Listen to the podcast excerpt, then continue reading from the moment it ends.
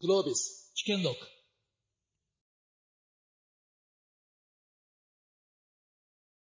はい。皆さん、こんにちは。はい。スポーツのセッションで来ていただいてありがとうございます。あの、ここのセッションはですね、一番最初は、あの、ジャイアントキリングっていう、まあ、あの、ちょうど、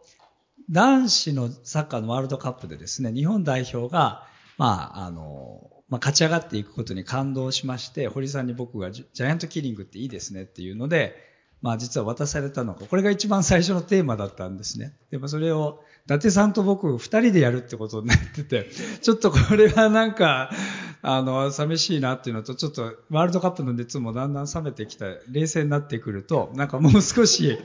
面白いことにならないかなと思ったのが最初なんですね。で、考えていって、ちょっと G1 を、あの、いろんなセッションを客観的に見たときに、まあやっぱり批判より提案をっていうことで、各セッションがそれぞれの領域に詳しい人たちが、あ今の課題を話し合って具体的にどうするかっていうものがやっぱり多いと思うんですけど、でも実際にこのスポーツでそれをやるときに、実は掛け合わせでイノベーションが起きたりすることは結構あってですね、特にテクノロジーとか AI っていうのはこれから非常に重要なテーマになろうかなと思っているので、で、お願いして、あの、鈴木健さんに、まあちょっと、明らかに、まあ場違いなのは分かってるんですけども、見た目からして、あの、あれなんですけど、でもまあスポーツと、まあ、あの、健さんが、まあこれまで研究されてきたこととか、まあ AI に関する知見を提供してもらって、あの、より良いスポーツ強化システムは考えていけないかなっていうのを思っています。で、もう一つ私の実は裏テーマとして、あの AI が本当に浸透していくと、さっきもデザインのセッションであったんですけど、人間がやることって何になるのっていうのが非常に大きなテーマとしてあると思うんですけど、私はこの中に、あの、まあ、勘とか熟達していくっていうことが、あの、人間がやっていく中でとっても大事なテーマになるんじゃないかと思っていて、まあ、それもちょっとスポーツのエッセンスから、あの、皆さんがなんなんとなく、あの、感じ取ってもらえたらなっていうのが、主な、あの、テーマになります。はい。ということで、まあ、なので、ちょっと意外な組み合わせで 面白くしようっていうのが、あの、このセッションの、あの、狙いなので、ぜひそれを分かっていただけるとありがたいかなと思います。はい。じゃあ、あの、早速、いろんな話をしていきたいと思うんですけど、どうあの、まずはですね、あの、スポーツの強化システムっていうのが、まあ、いろいろありまして、まあ、いろんな選手を育てていってるんですけど、で、その中に、あの、選手個人がですね、まあ自分自身をこうやって育成していく中で、まあ、あの、今日二来ていただいてる二人の、あの、元アスリートは、まあ、あの、世界レベルまで自分が競技をやっていく中で、いろんな選手も見たり、自分の体験もしていく中で、自分がやってる競技において、やっぱりこの要素が勝負に影響したなと。これが非常に大事だったんだけど、これ、まあ、それが先天性なのか、鍛えられるものなのか、わからないですけど、それって何だったんですか？結局、まあ、才能の、あの、中心みたいなもんだと思うんですけど、能力の。それって何なんですか？ってとこから伺っていきたいなと思います。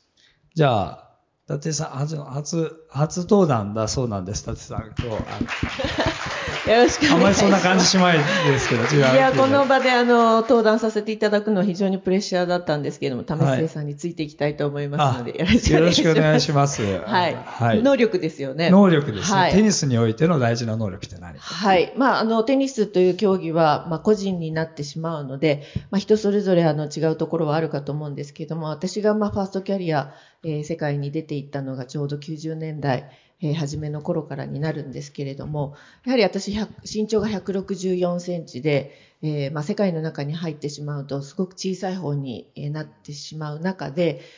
まあ、それまで、まあ、私の場合ちょっと遅咲きだったんですが、あの世界と向き合う中で、じゃあどうやったらこの体も大きい、筋力も持ってる出力のある選手たちとどうやって向き合えるんだろうっていうところにぶち当たって、まあ、もがきもがいた中で、やはりまあ私の場合は相手のボールを利用して、あの、打つっていう、まあ、ライジングっていうと皆さんにちょっと分かっていただけるかと思うんですけれども、自分からの出力がなかったので、まあそこを、あの、補うっていうところで、まあ、それと、あの、ライジングで相手に時間を与えないっていうところが、まあ、世界と向き合えたことの大きな要因だったのかなということは思いますね。あの、ライジングをちょっと皆さんに説明、えっと、あの、球がバウンドして上がってくるこうこの辺で打つのをもっと手前で打つってことですかね、ライジングはい、そうですね。。あの、テニス、まあ私も80年代から始めたんですけど、当時はまあ木のラケット。でうん。テニスを始めた方が多いと思うんですけれども、私もテニス始めた時が木のラケットで、その頃のテニスって、まあラケットを引いてボールを押しなさいって言って私も最初は教わったんですよね。うん。なんですけど、やっぱりラケットの進化とともに、まあ、ボールを今じゃもう引っ叩くみたいな形に変わってきている時代で、まあ、そこのちょうどこうラケットも進化してきているところに、まあ、世界に出ていったので、うん。やっぱり、まあ、その昔だとやっぱり100球打たれたら100球、101球返せばいいというテニスから、やっぱり攻撃型に変わっていった狭間で、うん。まあ、私も性格上待ってられないタイプなので、まあ、攻撃をするっていうテニスを、うん。まあ、やっていくんだけれども、攻撃しても相手が大きな体なので、それで太刀打ちができないっていうので、まあ、昔はボールが跳ねたら、それが落ちてくるところをボールを押すっていうテニスだったんですね。うんそれをもうボールがバウンドしたら、もうダンと。早く、なるほど、なるほど。はい上がり際をボールの勢いもあるのでう、んその勢いを使うことが、まあ、ライジングになっていきますねで。もそうするとあれですね、なんか、その、落ち際に行かなきゃいけないんで、結構走っていかなきゃいけないですね。そうなんです。こまあ、それと、まあ、ぶっちゃけ、んあの、その発想が、長距離を走るのが大嫌いだったんですよ。はいはい。なのででも早いですよね。速くはないんですけど、うんあの、いかにこう、ショートカットすれば走る距離は短くなるなっていう、うんズボラから始まったところもあるんですよ。なるほど。あんま試合な長くしなくていいと。そうなんです。走るのがもうとにかく嫌いだったんで、短距離で済むようにと思って、こう、できるだけボールのところに直線的に入っていく。うん普通だったらちょっとこう後ろから回って、ナダルとかみたいにこう後ろに下がって、うんどんどんどんどん距離を長く走るっていうのではなく、もう V、V に走っていくっていう感じですね。なるほど。あ、もう一つだけ伺っていいですか？それ、やっていくうちに気づいて、まあ、発見していったことだと思うんですけど、あの、なんて言うんでしょうね。なんか、だんだんだんだん、まあ、うん、だんだんだんだん、あの、すごいデータ、なんとかな、知見が溜まって加速していって、あの、これをやってみたら、あ、やっぱこうだったって、じゃあ、だからこっちにスタイル変えようと思う時にはもう、あの、勝負にならなくなっちゃうってわかります？なんかこう、いろんなものが速くなってきてるようなか印象があるんですね、今の時代で。はい。そうなってくると、やっぱライジングをやるっていうんだったら、幼少期の頃からライジング用の強化をしていった方が良かったと思われますか？今振り返ると。いや、でもやっぱり、うん。まあ、さらに私が現役でやっていた時よりも、今はまたあの、スポーツはもう科学的になってきている時代に入ってきているので、やっぱりそこの部分で、ただただ、その、時間を奪っていくだけでは、やっぱりもう追いついていかないところがあるって。まあもちろん試合の時にもみんなトレーニングをして体もあの科学的に強化していく。で、テニスの中でも戦術的な部分っていうのも、やっぱりもう戦略っていうものがすごく入ってきている。ただ、テニスってやっぱりすごく考える時間が短いんですよね。もう次から次へとポイントが、あのーまあ、20秒の休憩でまた次のポイントに入らなきゃいけないので、まあその中でどうやって、その、自分の直感だけではない部分でプレーするかっていうのは求められている部分ではあるかなと思いますね。うん、なるほど。まあ、じゃあ、アジャうんやっぱりアジャストしながらやっていくっていうことなんですかね。そうですね。やりながらはい。時としてやっぱりそのデータっていうものが、うんまあ日々あのコーチもデータを、あの、次の対戦相手、テニスってやっぱり毎日対戦相手も変わっていくし、コートの状況も、あの、風が吹いたりっていうことも変わっていく中で、うん。そこに、まあ、適応していかなきゃいけないっていうのはもちろんあるんですけれども、あの、時としてそのデータがとても有効的な時もあれば、うんやっぱり時として自分の直感で行く方が勝負の流れを引き寄せられるっていうこともなるほどね。多々あるので、それをうまくこうバランスで、なるほど、なるほど。うんはい。使い分けるっていうところわかな。と思います。ちょっとデータを後で伺うと。じゃあ、はい次に、あの、皆が、まあ、どっちかっていうと雪山って言うと鈴木さんっぽい風貌ですけど、まあ、ゆ雪、本来の雪山は、あの、皆川さんってことで、どうでしょう？スキーの領域はどんな感じですかね？あの、まあ、スキーもいろいろ種類がありますけど、アルペンで、だと。そうですね。僕はあの、アルペンスキーという、まあ、100分の1秒でタイムで競う、あの、種目をやってるんですけど、あの、ウィンタースポーツの中で、あの、全体として言えることは、なかなか決まったフィールドでやるっていうのはジャンプスキーぐらいで、それ以外っていうのはどちらかというと自然環境とか、その時の気候だったりとか、雪の量で、あの、いろんなものが変わるというのが、あの、スポーツの特性だったので、で、その中でもタイムを競わなきゃいけないんで、定量化してそのデータを取るものと、一方で今、伊達さんがおっしゃったような、まあ、その時に適合して自分でパフォーマンスしなきゃいけないっていうところが非常にあの高いスポーツでもあったかなと思ってます。で、僕、長野世代なので、一番やっぱりこう、国内ではなかなかプレイするっていうよりは海外であの一生懸命やらなきゃいけなかったんで、一番最初の小学校6年生の時にそのトレーナーをつけていただいた時に、海外の方だったんですけど、彼があの、すごい、あの、言っていたのは何でも毎日あの、全部データを取っていくというかですね、あの、今日の、例えばタン数が何ターンで、えそれから朝起きた時のジャンプの出力を測られてですね、それ小学校ですけど、で、そうするとあなたは今日、ケンタロウは今日は20本とかですね、本数を決められてたんですね。で、それに対する勝率っていうか完成度みたいなものを出されていて、それのなんかこう蓄積をやっていった時に、あのトレーナーから言われたのは、このデータがあって、えっ、ー、と、1年間365日のうちの雪上滑走日数を200日と取った時に成功率がどれぐらい高まると君のパフォーマンスが上がるよっていうのを言われたのがすごいあの衝撃的だったんですね。もう日本のコーチはあのテクニックの話を言う人が多いんですけど、あの、彼のロジックからこう入入れたのはなんか競技生活としてはすごくプラスだったなと思ってます。なるほど。あの、スキー、そのスキーをやる上で、この能力があるやつが、例えばまあ、まっさらなですね、若い子供を見たときに、あ、これがあるやつは伸びるから取ろうと思う要素ってどこですか？メンタルですか？それとも身体的なものですか？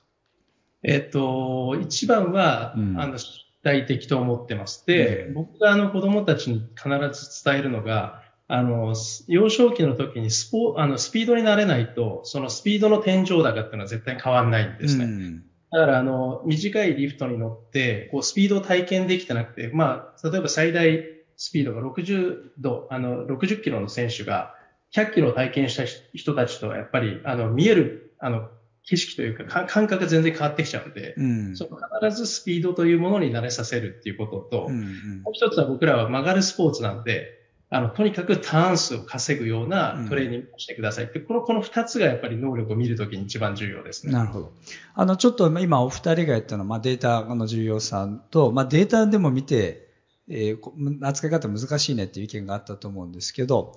これ、スポーツの現場で感じられることあるかなと思うんですけど、データをあの重視しすぎるけど、あの、下手なやつっていうんですかね、うまくならない選手っているんじゃないかと思うんですね。要するに頭でっかちになってなんか、なんかちぐはぐだと。でもいっぱい数字も持ってて知ってるんだけど、なんか合わないと。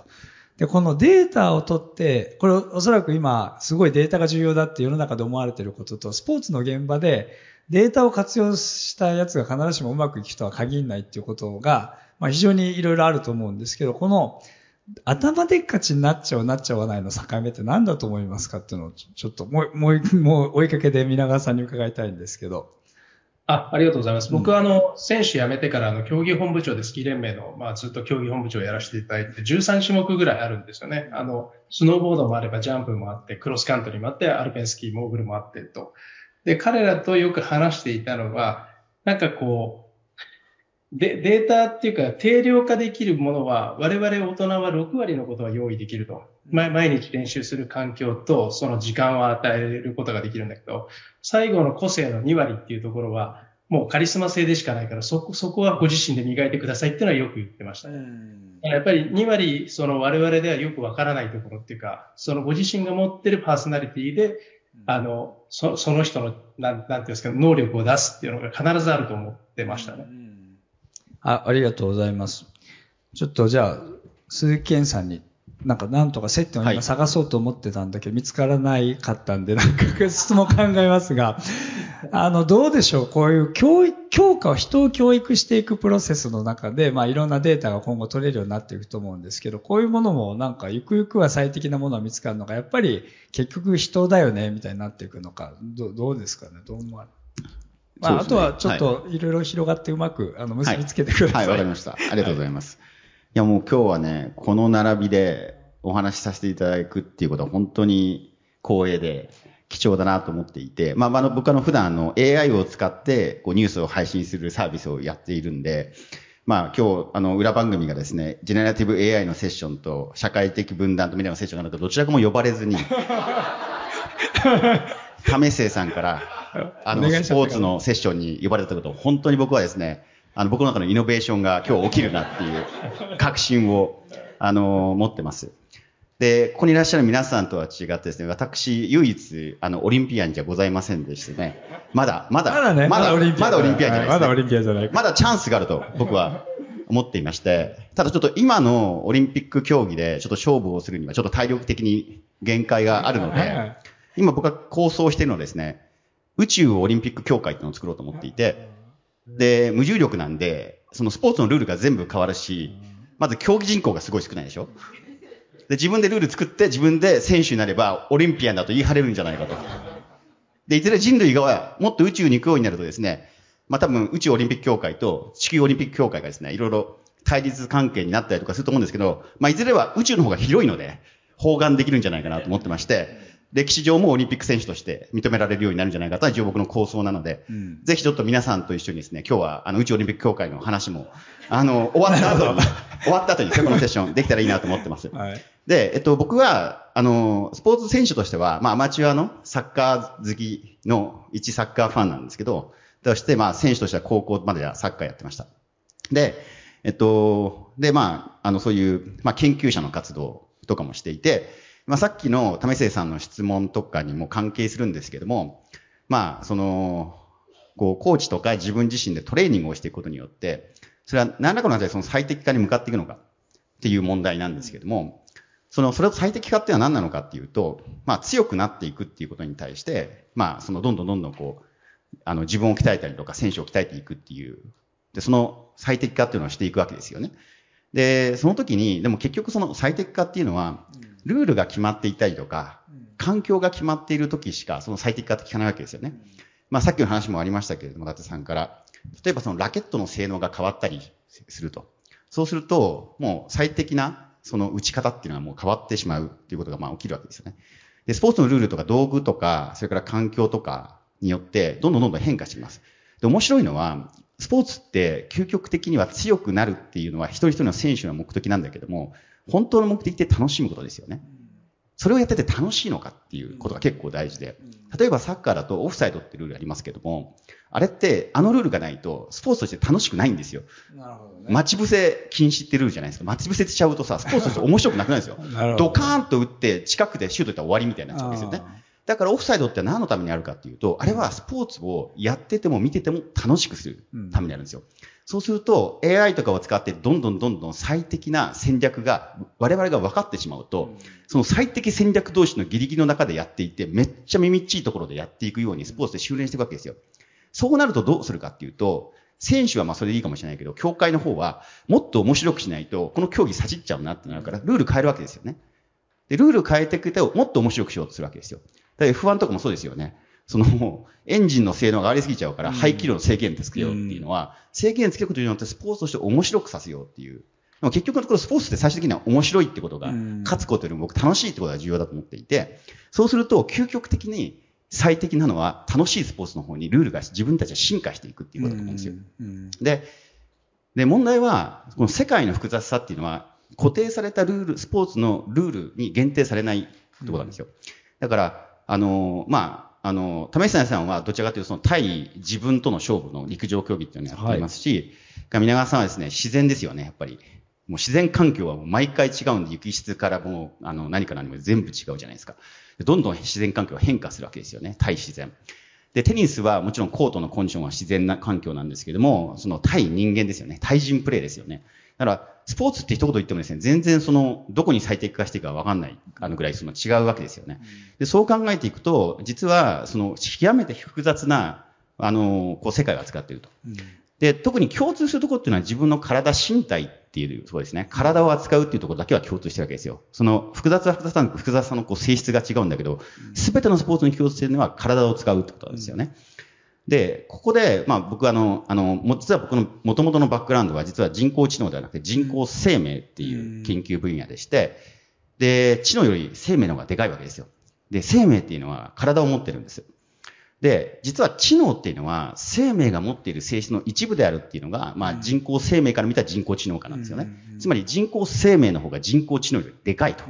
いうことなんですよ。当たり前ですよね。で、知能って皆さんこの脳とかあと神経、神経系が体を張り巡らされてますけど、そこで計算をして知能が実現してると思ってるじゃないですか。うん、で、今の、あの、こう、AI とかも、そのニューラルネットワークっていうのをコンピューターでシミュレーションすることによって実現しているわけなんですけども、実は体自体が知能を持っているっていう考えがあります。この身体知能、身体、身体知能とかは、あと morphological computation っていうふうに言うんですけども、例えばですよ、まあ、すごく簡単な話をすると、情報を伝達するのは神経系だけじゃないんですよね。例えば骨って、実は、例えば骨のここバンってやったら振動がこっちに伝わりますよね。そうすると、ここで当たった振動っていうのはここで情報を取れるわけですよ。つまり体の身体自体っていうのは実は情報処理をしているんだっていう考え方があるわけですよ。で、さらに環境自体も環境知能っていう言葉があって、その実は知能を持ってると。知能っていうのは、その脳の中にあるものだけではなくてですね、体とか環境全体の中に知能っていうものが分散してるんだっていう考え方が、まあ科学的には、まああるわけなんですよね。で、そういうふうにふうに考えると、実はすごく複雑なシステムを我々はこう今操っているっていうことになるわけで、で、それを、まあその、じゃあこの複雑な世界を複雑なまま生きるためにはどうすればいいのかなっていうことを僕は研究テーマにしていて、まあ、書いた本がこの、滑らかな社会その敵っていう本で、これはもうここからはただ本の宣伝で。本の宣伝はい。で、まあ、この本を読むと、今言ったような、ちょっと哲学的な話が、まあ、よくわかるので、えー、この会場にいらっしゃる方々に関しては、後で無料でお配りしますので、はい、あの、来ていただければと思ってます。はい。こんなところでよろしいでしょうか？はい。あの、想像以上にカオスになってきて、あの、下原をいいかなと思ってきてますが、あの、ちょっと、じゃあ、追っかけで今一個の質問するときに、ちょっとだけ、あの、すいません、モデレーターですけど、コメント加えさせていただいて、あの、観客の影響はどのぐらいあるのかっていうのが、スポーツ界では長らく興味を持たれてたんですけど、これ測定できなかったんですが、まあコロナ禍の無観客試合で、まあ、図らずしもこれがデータが取れたんですね。で、そうすると分かったことで一つ面白かった点が、えー、まあ、ホームチームとアウェーがあって、ホームが有利だっていうふうによく言われてたんですけど、何が有利か具体的にわからなかったのが、まあの、ブンデスリーグの審判を見てると、あの、まあ、例えば一試合平均、アウェーには7枚イエロー出して、ホームには3枚出してたところが、ホームにも7枚出し始めたんですね。要するに、ファンのプレッシャー、観客のプレッシャーによってイエローカードを出しにくかったと、審判が。で、それがホームチームの有利にしてたんだってことなんですね。で、このことのさらに本質を言うと、うっすらとそのことを観客も分かってるんで、ホームの時に激しく応援して、勝つんじゃないかって言ったのはただの祈りじゃなくて本当に影響を与えてた可能性があったわけですね。でもこれをもし AI でデータではっきりして平等にしちゃうと、要するに、あの、観客が来た時に自分が応援しても実は大して影響を与えないと思うと、観客の熱狂がなくなっちゃうんじゃないかみたいな、要するにどのくらいこれ本当に明らかにしていいの問題みたいなのがあったりするんですけど、あの、どう、ケンさんどう思われますか？この辺の最適解っていうか。あのね、あ の僕、あの、スポーツを応援するわけですけれども、ね、あの、もちろん、あの、スポーツ会場でもね、今回あの、僕、ワールドカップにドーハに行って応援しましたけれども、自分の声援が届くとそれで勝つと思うわけじゃないですか。で、実際声を枯らして応援しました。ドイツ戦、スペイン戦勝ちましたよ。もう応援の力しかないですよね。って思うわけですけども、一方で僕ね、テレビで観戦するときも同じ気持ちで応援するわけですよ。もうすごいこう応援するわけよ、テレビで。地球の裏側から。で、今日は応援したから勝ったなって気持ちになるわけですよね。そんなわけないだろうと思うでしょ。でもね、実際因果関係で言ったらね、科学的にはないわけですよ。でもね、応援するってのは科学じゃないんですよ。わかります？そんなのどうでもいいんです。っていうのは僕の一ファンとしての気持ちです。はい、そうか。そう、まあ、そうか。まあ、わかりました。はい。はい。じゃあ、あの、本題に戻って、で、あの、まあ、重要な要素を環境的に整えていくっていうことが、まあ、ちょっと国として強化するとかね、あの、チームとして強化するの大事だと思うんですけど、まあ、最後の最後、才能ある子を、例えば20歳のテニスプレイヤーだけ教えるって言っても、これなかなか難しいと思うので、まあ、ちょっと今、伊達さんが、あの、いろいろ研究されて分かった中で、あの、サーフェスの話を少ししていただいて、環境がいかにパフォーマンスに影響しているかというところを、はい。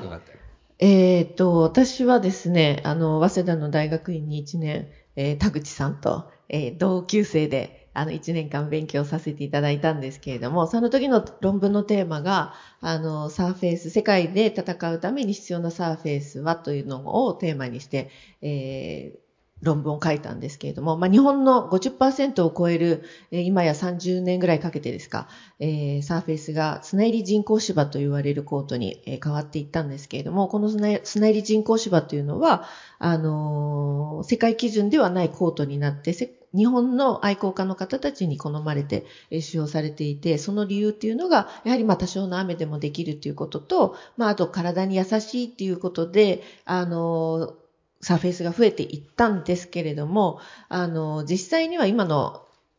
ハードコートって言われるものっていうのは、まあ、昔ハードコートっていうと、やっぱりまコンクリートに色を塗ってるっていうイメージが強いかと思うんですが、まあ、今はもう一番最大プロが使うサーフェイスのハードコートの場合は11層塗り重ねているんですね。で、そこにはクッション性もあって、あの、昔ほどは、あの、それ、ただただコンクリートの上に色を塗ってるっていうものの材質ではないっていう中で、どうしてもそのまだ未だに、まあ、体には優しいだろう。で、まあ、もちろん国土もこう狭い日本の中では、まあ、限られたテニスコートの中で、まあ、多少が雨が、雨季もあるし、まあ、4シーズンある中で、まあ、テニスが少しでも長くやりたい時にできるためにっていうところで多少雨が降ってもできるっていうことなんですけども、でも実際あの岐阜のコートで砂入り人工芝からハードコートに変えたコートが、まあその稼働率が下がったかって言ったらデータを見ても、あの稼働率は一切下がっていないっていうことも明らかになっている中で、まあ日本でその育成強化っていうところでは子供たちが世界では使われていないコートで練習をしなきゃいけない環境で育っているっていうことは世界に行った時にそこをまたコートにアジャストする時間っていうのがどうしても必要になってしまう。そこでいても世界ではもうもちろん先ほど最初に触れた肉体的な差があるにもかかわらず、プラスサーフェイスにもなれなきゃいけないっていうことが、あの、どうしてもあるっていうことをまあ明らかにしたいっていうところで論文はこのサーフェイスっていうものを、はい、書きましたや。やっぱりサーフェイスが違うところで最適、まあいわゆる慣れるって最適化だと思うんですけど、それをまたた別のサーフェスで慣れようと思うと、そこがすごい難しい感じになるんですかね。もう全くもう異質のものになってくるんですね。で、プロも、あのまあ、グランドスラムと言われる4つの、え全豪、全仏、全英、全米と4つの最大大きな大会が、うん、テニスの場合あるんですけれども、これも全豪はハードコート、うん、全仏は赤土、うん、そして全英は未だに天然芝、で、また全米はハードコートになるんですけれども、もうこれによってプロもあのシーズンで分けて、もうプレーを自分がやるプレー、立つ位置、それから打たされる位置っていうものも全部変わってくるので、うん、プロもそれに1年間もうずっとアジャストしながらシーズンを回るっていう感じなんですね。うん、なので、えー、日本の子供たちは赤土でも練習する機会っていうのは今も減ってますし、うん、ハードコートって言っても、やっぱりそのハードコートの中にもいろんなタイプがあるんですね。やっぱりアメリカの北米の方っていうのはスローハードって言われていて、まあ、ボールも遅くなるし、高ボールが跳ねるハードコート、うん、で、日本のハードコートっていうのは世界の、例えばジョコビッチにしてもみんな言うのは、日本のハードコートはとにかく速いと。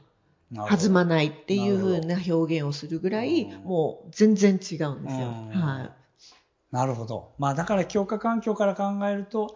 あの、まあ、そのコートに変えていくといいそうですね。それがもう最も必要な、あの、環境を整える。まずは環境。環境だけが、あの、その選手たち一人一人を成長させて強くさせるっていうことには直結しないんですけれども、うん、でも、最低限の環境は、あの、整備していく必要は、日本はまだまだあるのではないかなということは、うん、あの、思っています。なるほど。ありがとうございます。はい、皆川さんはどうでしょう？その選手を強化していく上で、環境問題。まあ、例えば海外もっと経験させるような仕組みがあるといいとか、いろいろある気がするんですけども、どうでしょうか？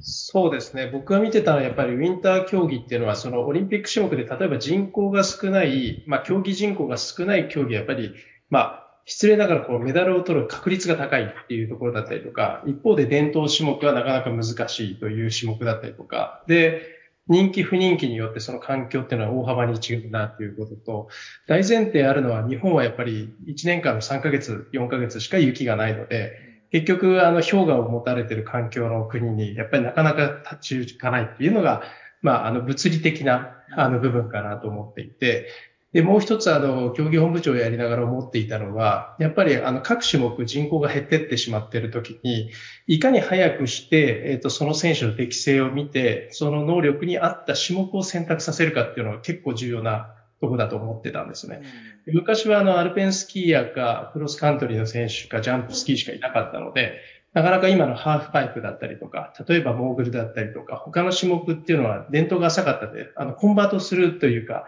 なかなか難しかったんですけど、僕たちが強化の上でやっていたのは、その自然環境とか海外に行けるってやっぱり予算の兼ね合いが出てきたり、物理的な金が出てきちゃうので、やっぱりいかに幼少期の時にその人の適性に合わせた種目にコンバートというか、まあ、導くというところが、やっぱり僕たちがやらなきゃいけないところでもあるし、あの、その競技を、まあ、なんていうんですか、維持していくための、その、なんていうんですかね、選手を担保するかっていうのも結構すごい大きな課題だったので、なんかそういう意味では、ななんかちょっと答えになってるかわかんないんですけど、やっぱりそのデータと同時に環境との兼ね合いと勝率数というか、比率みたいなところは、すごくあの、今後も重要になってくるかなと思ってます。うん、あの、ちょっと追いかけて質問したいんですけども、大体オリンピックのメダリストになろうと思うと、開始年齢はいつが最低限のスタートですか？いや、僕はもう、日本代表扱ってて、例えば、スキーなんかは、うん、あの、3歳、4歳に雪上に立ってない人は一人もいないんですよね。なるほど。小学校ぐらいから始める人で日本代表になる人はほぼ聞いたことがないです、ね。なるほど。テニスだとどうどうですか？テニスはですね、今は、あの、小さい子たち用に小さいラケットもできているので、うん、3歳ぐらいからスタートすることは可能なんですけども、3歳になったから、これ難しいところなんですけども、3歳から始めたからといっても、まあ、スキーのようには、うん、あの、強くなれるっていうことではないか。私なんかどちらかというと、まあ、6歳から始めて、遅咲きでなんですけれども、ただ10、6歳は遅咲き。あまあ、あ6歳からテニスを始めたんですけれども、うん、そのトップレベルに行くまでっていうのがすごく遅くて、うん、まあ、例えば西堀君にしても、10、13歳からアメリカに行ってるんですけれども、まあその10歳ぐらいの時にはもうすでに天才とまあ言われて育っていってアメリカに行ってるんですけれども、うん、十、でも十、十、私は十五、六歳までにある程度は見えてくるかなと思っているので、はい。そこまではまだ間に合うかなと思ってます。はい。あの、皆川さんの話に戻ると、その3歳で滑っとかなきゃいけないっていうことはかなりもうその時点でそういう経験がある子に、まあ限られてトップに行くのにはなっていくと思うんですけど、一方で今言われたように骨格とかいろんな条件で競技に似合うものがあるねっていうので、多分こういうものを思いっきりデータをもとに科学的にやったのが旧ソビエト連邦でもう子供のちっちゃい時の骨格を見て、君は柔道とかって割り振って、まあそれなりにこれワークしたわけですけど、一方で鈴木健さんが言うような、あの、なんか楽しくてやってるとかと全く無関係で、ひたすらに強い人間。でこの、で、で、あの、多分強化をこれドライに見ていくと、おそらくこのソビエト連邦システムはかなり合理的なんだけど、でも楽しくないとスポーツダメだ。でも楽しい、まあ、これうちの子の悩みも一つ入ってるんですけど、なんか、最近サッカー好きになってきてるんですけど、8歳ぐらいなんですけど、でも4歳から好きだった方がきっとボールタッチいろいろ変わったんだろうなと思うときに、無理やりソ連的にやらせるのか、それとも楽しくやらせるのか、この辺の悩みって結構スポーツ界ある気がしてて、まあ、まあ要するにデータでは分かってるんだけど、まあ別の価値もあってっていうことなんですけど、こ このあたりどう思われますか？そうですよね。あの、自分の子供だったらちょっとわかんないなと思いながら、うん、僕がやってたのは、基本は日本代表に上がってきた人たち。だからもうすでにやっちゃ、あの、始めてるってことですよね、だからね、最初ね。だから、だからデータとして、こう、ちょっとこう、今で言えば、そういう、なんで、フォーマット定量化しちゃう感じで、なんですけど、うんでも、僕もそうですけど、3歳から始めて、父親が競輪選手だったんで、もうずっと、あの、毎日競輪やれ、競輪やれって言われてたんですね。だけど多分僕が好きだったのはスキーだったんで、結局スキー選手になったんですけど、多分それは、あの、父親としては競輪選手にやらせるために毎日自転車乗らしたんですけど、僕は好きにならなかったっていうところが、さっきのケンさんの話じゃないですけど、なるほど。欲しいか否かは個人が選択するものなのかもしれないですね。なるほど。これ鈴木健さんデータとか見ていると、人の好き嫌いみたいなものっていうのは、後ほど発ッできるものか、それともやっぱりかなり先天的に、あの、なんか好みがあるものかっていうと、なんか見えたりするもんまあでもその、やってるうちに好きになるっていうのもありますよね。やっぱりね。で、だんだん上達してくるとそれが好きになってて楽しさが分かってくるみたいなのっていうのはあるんで、どっちのルートも僕あり得ると思う最初から好きで、もうこれだって決めてやるってなれば、やってるうちにどんどん好きになっていくっていうのもあると思うので、まあどっちかに限定しなくてもいいのかなと僕は思うんですけども、まあちょっと、あの、さっきあの、ちょっとあの、ネタ的な話しちゃったんで、あの、今日のテーマにまっすぐな、真面目な話をちょっと、はい、宇宙から戻ってきていただいて、はい、真面目な話をちょっと、あの、したいなと思って、田臥さんが困ってらっしゃるので、真面目な話をしようと思ってるんですけども、はい、えっと、まあ、あのデータをどういうふうにね、スポーツのこう向上に使え、あの、使っていくのかってことは本当にいろんなところで、あの、模索されているところだと思うんですけれども、その、今日の、まあ、あの、テーマである勘とかっていうところ、スポーツと勘みたいなところっていうところで言うと、あの、もともとその、まあ、か、まあ、勘って日本語だから、これ、英語だと何て言うのかなって辞書でさっき調べたらセンスって言うんですよね。で、ちょっと近いところで言うとコツっていうのがあるじゃないですか。こうやって英語で言うと、ナックっていうらしいんですよね。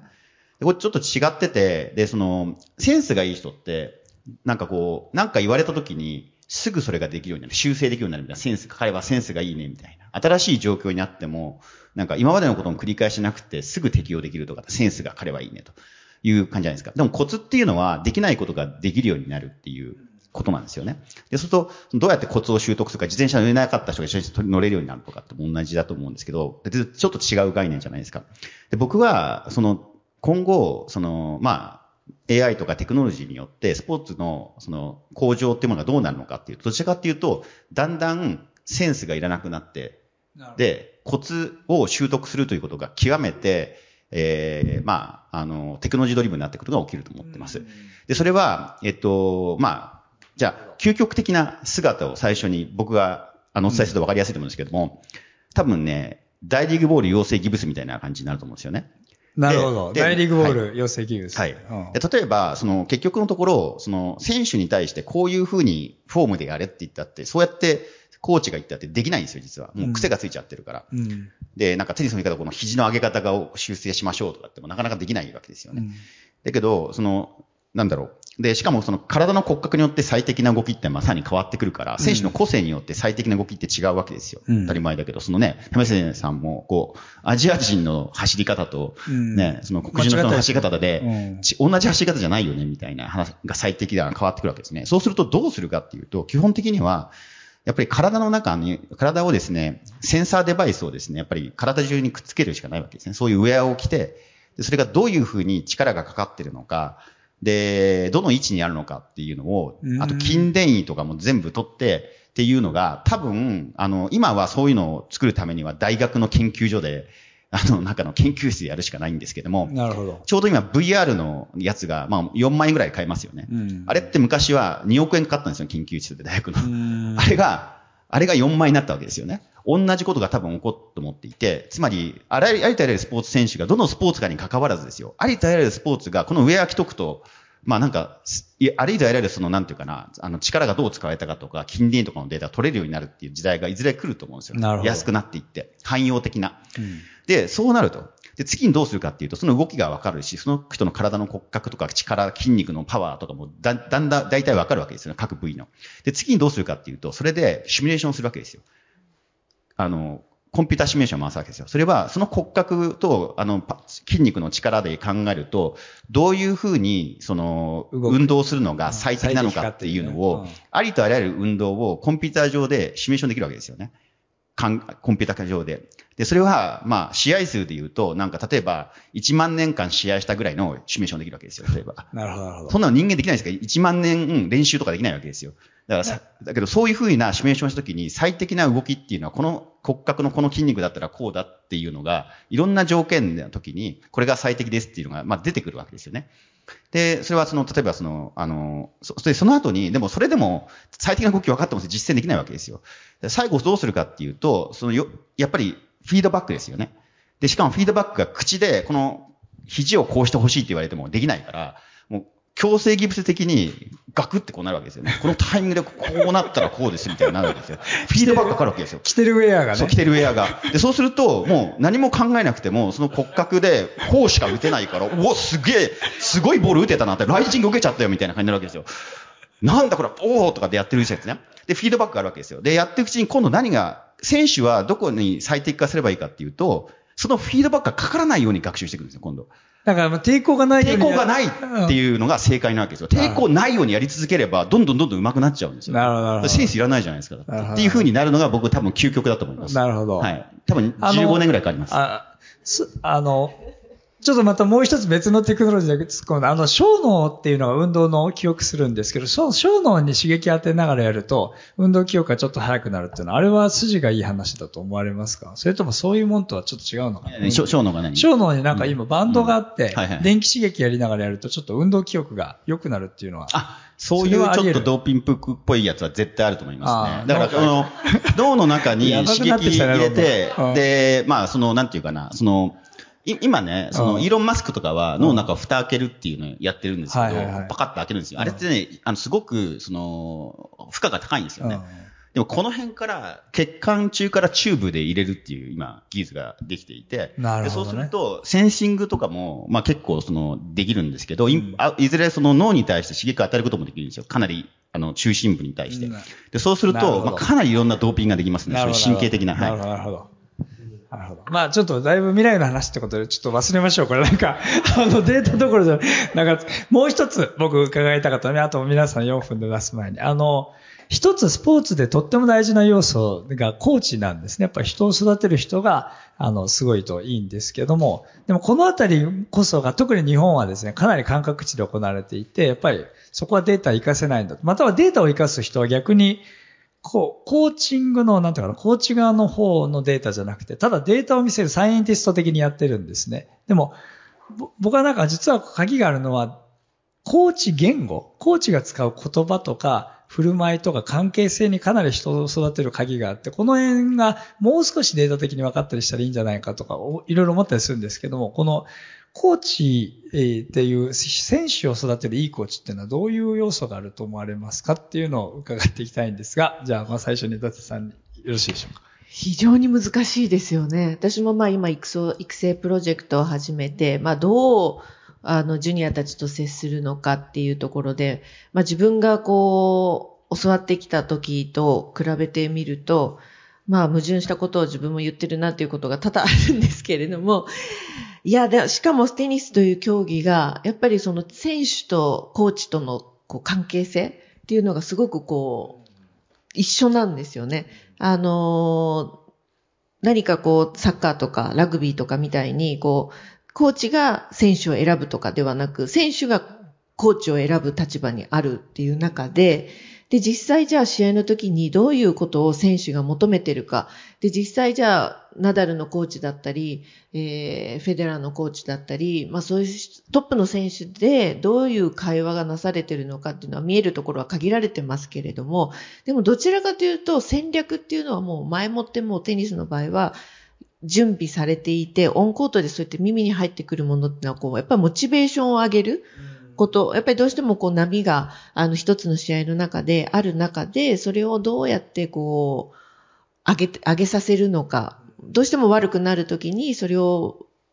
視野が狭くならないように視野を広くさせてあげるかっていうことの助言ができるコーチが比較的いいコーチと言われるケースが多いのではないかなということを私なりに感じてますね。じゃあ、さっきのケンさんの話からすると、とにかくもう将来は、あの、このボディースーツを着て振ってるんだけど、もう嫌だなって思う子に対して、もうとにかく振り続けたいって思わせる、励ましの言葉がある、その組み合わせになってるかもしれない。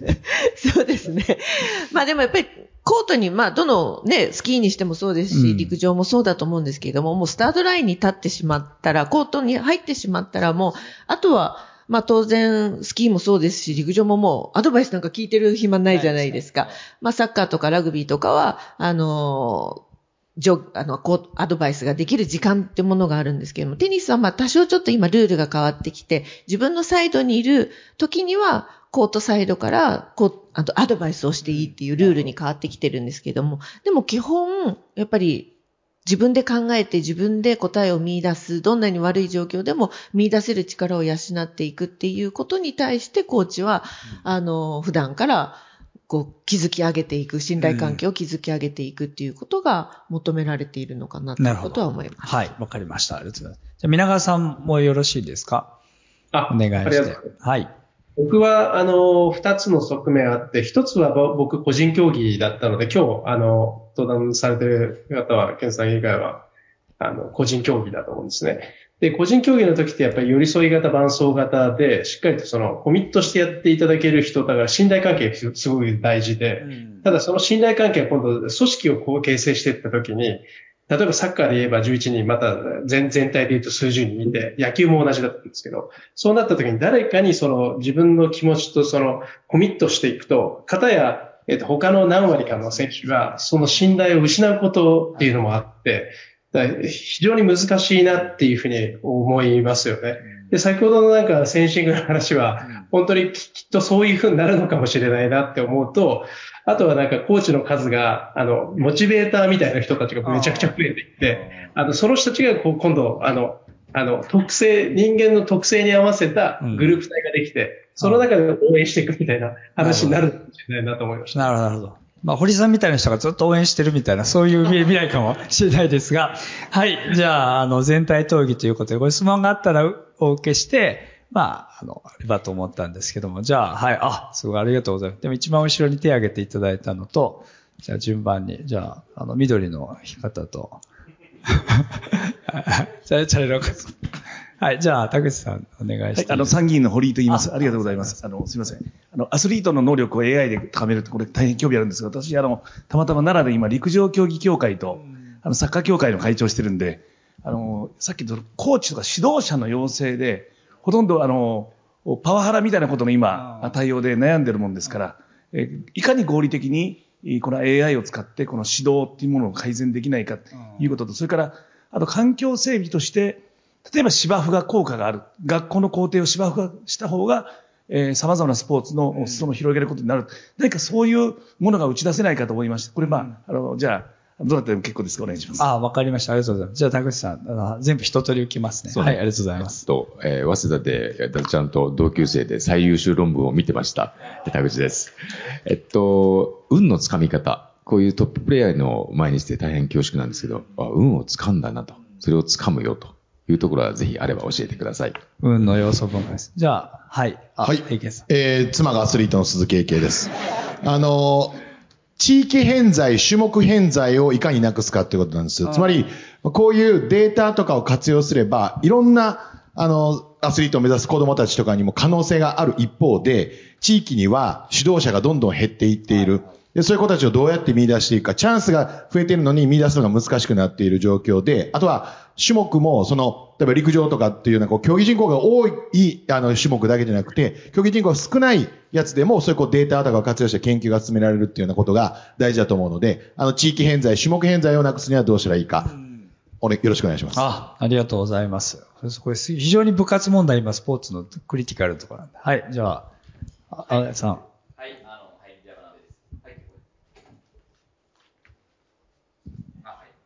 あ、すみません、リリアマアベです。いや、僕、スポーツと競技人口の話にすごい興味があって、うん、さっきのあのサーフェスの話もすごい面白いんですけど、まあそれ端的に言うと、日本のそのなんかコートと世界のコートは違うスポーツってことですよね。言ってみたら。うん、で、ってなっていくと、厳密にやっていくと、スポーツってどんどん細分化して高校に行くじゃないですか。うん、で、スポーツはさい、で、今実際そうなってると思うんですよね。その、スキーとかもいろいろ種類が増えてるみたいな。で、細分化していけば当然競技人口減っていきますと。競技人口が減ってどんどん分化化していくってことは、多分それってそこに予算もかけられなくなっていくし、そういう中で世界大会とかやる意味あるみたいな話になってくるじゃないですか。ってなった時に、スポーツが分化していく中において、果たしてこの先、そのスポーツっていうのはこう、全体として見てるとどういうふうになっていくのかっていうのが知りたいですね。はい。すみません。ちょっとここの忘れちゃいそうだな。これで区切らして。今いただいたのは、あの、いろいろデータ活用とかで、まあ、環境をどういうふうにとってあと、まあ、こう、パワハラ系の問題ですよね。体罰とかああいうものをどういうふうに、あの、防ぐかみたいなものと、運の領域の話と、あとマッチングと、で、4つ目は非常にクリティカルで、まあ、スポーツ界の、まあ、スポーツが多様になればなるほど競技人口が減って人気もなくなっていく。まあ、もうちょっと世帯を踏み込むと、AI にそもそも人気になるスポーツ考えさせるとどういうルールにするかとか、その辺も出てくるかもしれないですが、じゃあ好きなものをピックアップしてお答えいただきたいと思いますけども、じゃあ皆川さんからよろしいですか？お願いして。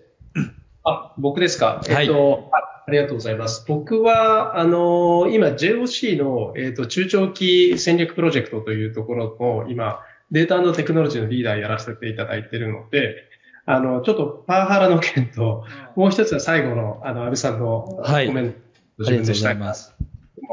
まず最初のところは JOC の中でもそのパワハラ問題みたいなところは多分全競技、全アスリートの人たちを管理してるのがまあ JOC なんで、えっと、そこでやっぱり彼らに教育するって AI レベルではなくてですね、本当に情報をこう共有するための、まあ、アスリートアプリケーションっていうのを作らせていただいて、もう本当に根気よく情報をまあ定量化していくっていうことをずっとやっていて、10年ぐらいかかってるんですけど、まあそれでやっぱり一定の効果が実際は出ていてですね、だいぶ、あの、その、選手とはどういうことをやったらまあ問題になってしまうとかですね、あの、コーチがどういうことをやったら問題になってしまうっていうのを、やっぱりあの、常にあの、あの、悪いことがあったら、その情報をちゃんと伝えるっていうことを、あの、ずっとやっていくとだん、やっぱり数は減ってってるっていうのが現状なので、うん、多分あの、本当に地域現場でも同じことが多分言えるんじゃないかなというふうに思うんで、まあ、まずは最初に AI というより情報の共有みたいな。開示ですね。はい。はいもう一個最後のやつは、あの、どんどん分散化していってしまうっていうところは、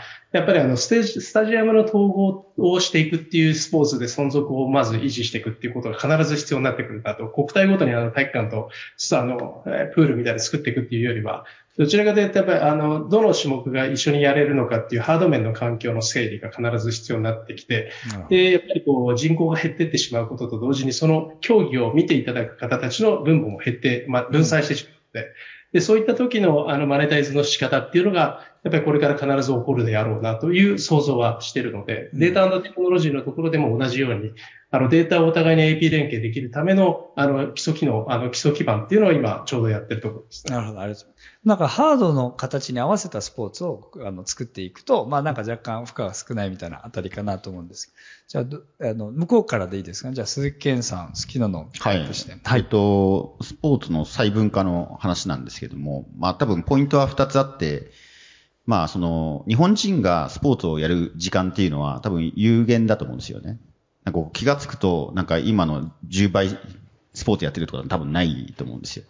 体がこう壊れちゃうんです、そんなことしたら。そうすると、やっぱりその有限のパイでしかも人口が減るっていうことだから、まあ競技時間っていうのは、そのなんか全部集計したら日本人全体で減っていくしかないわけですよね。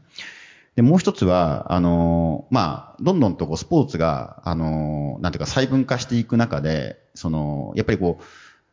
やる楽しさのスポーツと見て楽しいスポーツっていうのがどんどん分かれて進化していくことになるだろうなと思っていて、こう見てても別に楽しくないんだけど、やってる方は楽しいスポーツと、逆に、こう、なんていうかな、まあ、やる方はそんなに楽しくないかもしれないけど、まあ、そんなことないかな。でも、その、あの、見てる方はすごい楽しいみたいな。競技人口がすごい少ないんだけれども、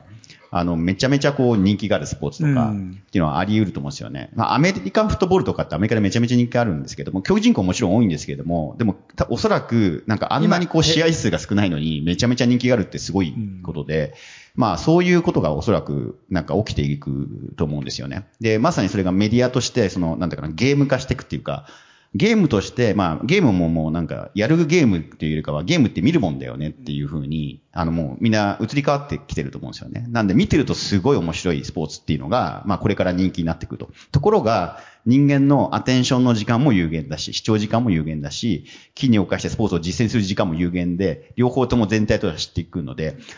まあなんかこう、奪い合いにになると思うんですよね。そこはスポーツ、なんか、だから全てのスポーツが、その、全部伸びるということは起きないで、細分化していくわけなので、まあそういう意味で言うと、すごくお金が回っていくスポーツと、回ってないんだけど、みんなやっててすごく楽しいよねっていう風なスポーツに、まあ、どんどん分かれていくんじゃないかなと思います。まあ、そういう意味では、なんか、新陳代謝みたいな話がなくなっていくスポーツも出てくるのかもしれないなと思います。じゃあ、伊達さん、お願いします。はい。あの、地域の指導者のところなんですけれども、あの、私今、昨年からあの渋谷区の部活動プロジェクトっていうのを長谷部さんが立ち上げられまして、外部に、まあ、渋谷は4校ぐらいしか、あの、学校がないっていうところ、テニス部がある学校がないっていうところで、あの、その4校を、やはりま外部に出して、そこに、えー、先生も来られる場合もあるんですけれども、まあ一緒になって部活動をやっていくっていう形で、えー、立ち上げてやって、やり始めているんですけれども、まあそういうものが今後、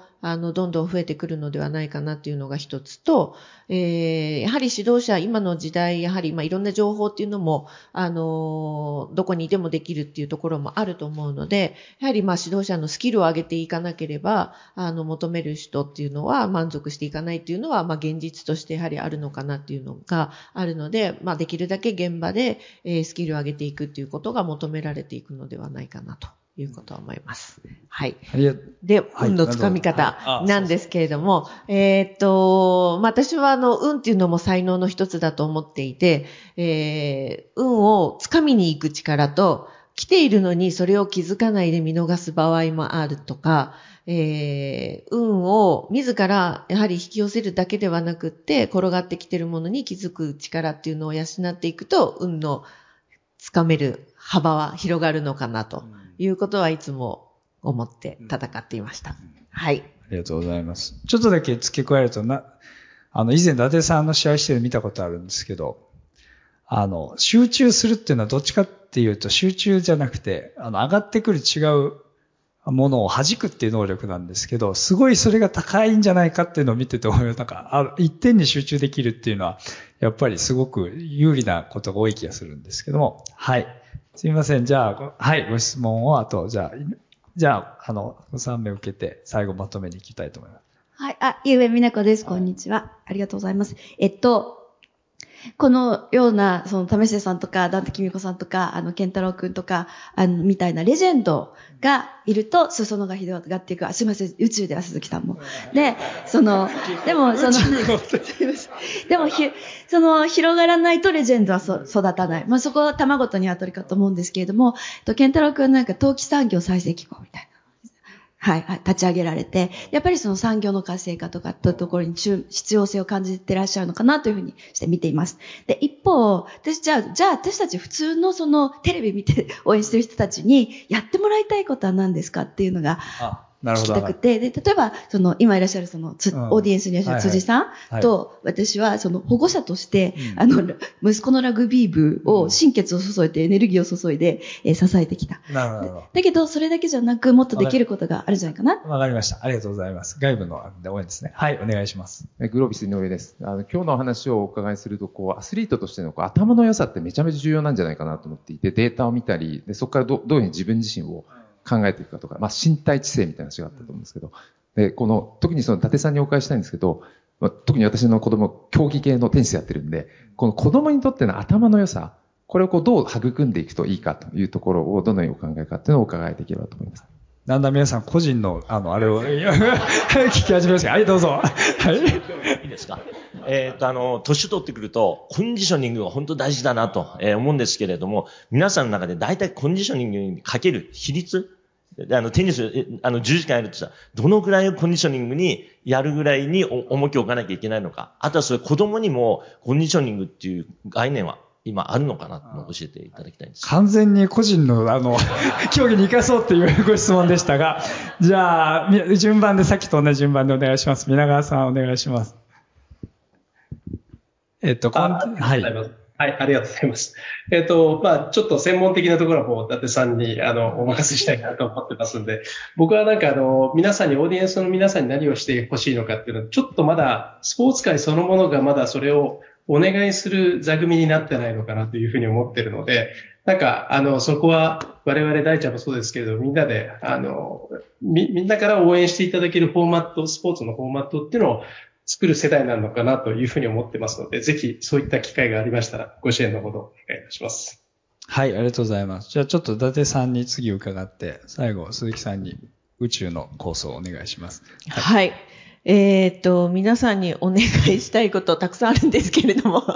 あの、まあ、今、あの、本当に私は、あの、子供たちに、次世代の子供たちが、まあ、どうやって本当に、その、世界に行くために、えー、必要なこと、私たちが経験してきたことは伝えられるけれども、まあそれに足りないものをどうやってこう子供たちに与えてあげられるのかっていう部分で、まあ、テニスばっかりやってきた私なので、まあ、テニス界に生きている、まあ、今、女性だけで作った団体もありますし、まあ、大会を作って、えー、できるだけ、あの、ブレイクスルーしていく、世界に向けてブレイクスルーブレイクスルーするとことに必要な要素っていうものを、なんかこう、考え始考え始めているので、皆さんの頭も、え知識もお借りしたいところが一番あります。はい。あと、コンディショニングコンディショニング、コンディショニングは、えーっと、え、ジュニアの子供たちがする、え、私ですか？えーっと、引退した今の私がやっているのは、週に2回コンディショニングと、皇居ランを1周だけやることと、えー週に1回のテニス以上です。あ70%ぐらいって感じがしますよね、比率は。はい。70%ぐらいですかね。はいもう、あと、個人的にやってください。はい。じゃあ、あの、鈴木健さん、お願いします。はい、ありがとうございます。まあ、多分、為末さん、本当はこのセッションで話したかったのは、こう、意識と無意識の間みたいなはい。本当にそうなんですけども。ところだと思うんですよね。で、こう、スポーツをや、スポーツのその特殊性っていうのは、まさにその、意識と無意識の間にあると思っていて、その、こう、何かをこう、こう、トレーニングするときには意識的にしなきゃいけないけど、実際の時はもう無意識にしなきゃいけないと。で、その間をこう、なんか行ったり来たりするところの、この間のところっていうのはまさにスポーツの本質で、で、どんなにこう、養成ギブスでね、僕が話したみたいなことをやったとしてもですね、最終的にそれは、あの、終わらないと思ってるんですよね。で、スポーツのすごい、スポーツのアスリートの方々が話しててすごく思うのは、この身体感覚の解像度の細かさなわけですよね。アウェアネスの。で、その、本当一個一個の筋肉とか骨とかの動きに対して感覚を持ってるんですよね。で、これが、まあ、その、やっぱりこう、頭でっかちになりがちな現代人の中で、まあ、おそらくこの G1 サミットの人たちも頭でっかちな人が極めて多いわけですけども、やっぱり自分の体自体に対して細かい感覚が持てるようになっていくってこと自体が生きていくっていうこと、幸せになっていくこと全体もが繋がるんじゃないかなと思っていて、まあそういった意味で、まあやっぱりこうトップアスリートも含めてですけれども、そのスポーツ文化っていうものをですね、皆さんと一緒にこう、あの、いいものしていきたいなというふうに思ってます。ありがとうござます。なんて素晴らしいまとめをありがとうございました。じゃあお時間になりましたので、最後、登壇者の皆さんに拍手をお願いします。どうもありがとうございました。